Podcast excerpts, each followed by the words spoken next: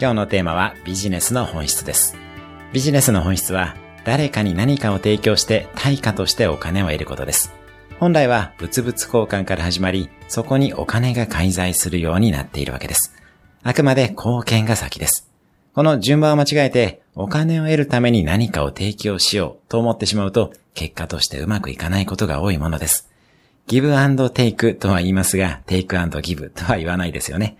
先に貢献をしてしまいましょう。なお、貢献の喜びを得ることが幸福感につながるということも幸福学という学問で科学的に証明されています。まず、貢献してしまいましょう。そうすれば、お金もハピネスも入ってきます。今日のおすすめ1分アクションです。次に対面で物を買ったら店員さんにありがとうと言ってみる。今日も素敵な一日を。